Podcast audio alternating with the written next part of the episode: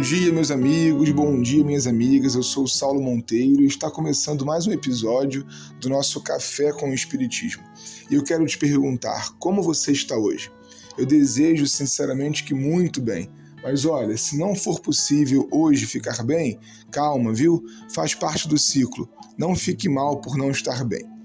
Hoje nós chegamos ao fim do livro O Problema do Ser e do Destino. Foram seis meses debruçados semanalmente sobre essa importante obra do Espiritismo filosófico. Aliás, conforme deve ter ficado claro ao longo dos nossos áudios, falar em Espiritismo para mim é falar em filosofia.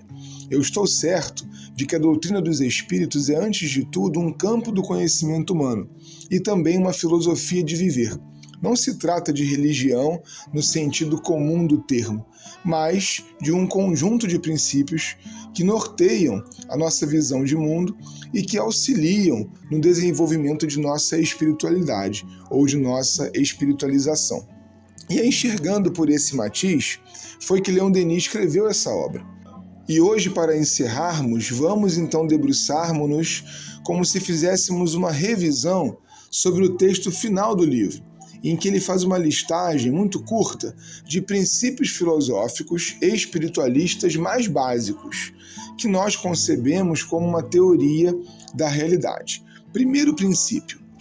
O primeiro princípio do conhecimento, diz Leon Denis, é a ideia do ser, inteligência e vida.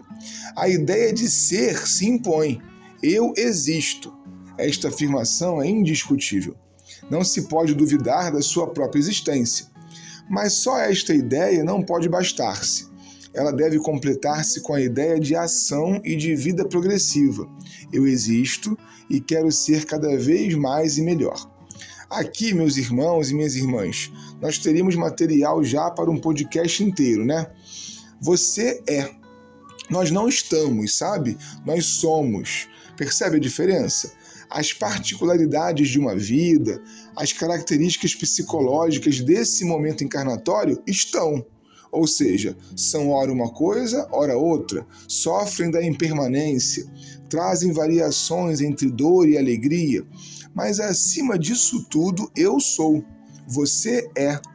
Antes da experiência de agora, já éramos. E seremos para além dela esse princípio tem muitas consequências e talvez a mais importante delas seja a autonomia espiritual que nos é oferecida. Não estamos circunscritos nem localizados, somos seres universais e perambulamos por aí em busca de crescimento.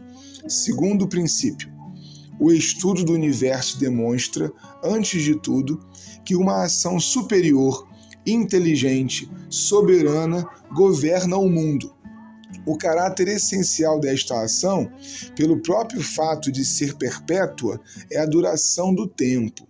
Pela necessidade de ser absoluta, esta duração não poderia comportar limites, daí vem a eternidade. Denis está falando aqui que Deus se impõe. É isso que pensa o pensamento espírita.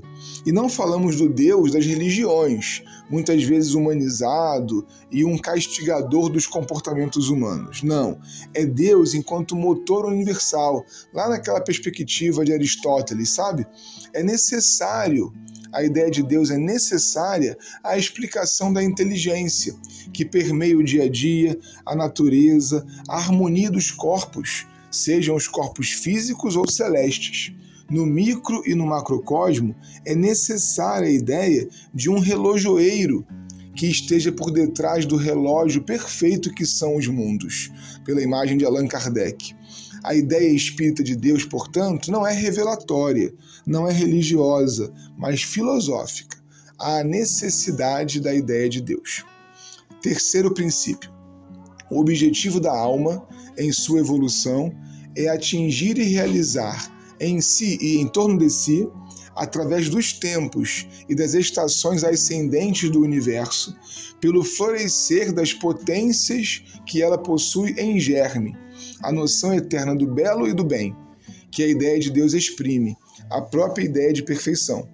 Juntando então o ser que somos, lá do primeiro princípio, com a ideia de um Deus que nos cria para crescer, chegamos a essa conclusão final de Denis A nossa meta, o nosso alvo é o desenvolvimento do bem eterno, das virtudes sem fim, da beleza espiritual.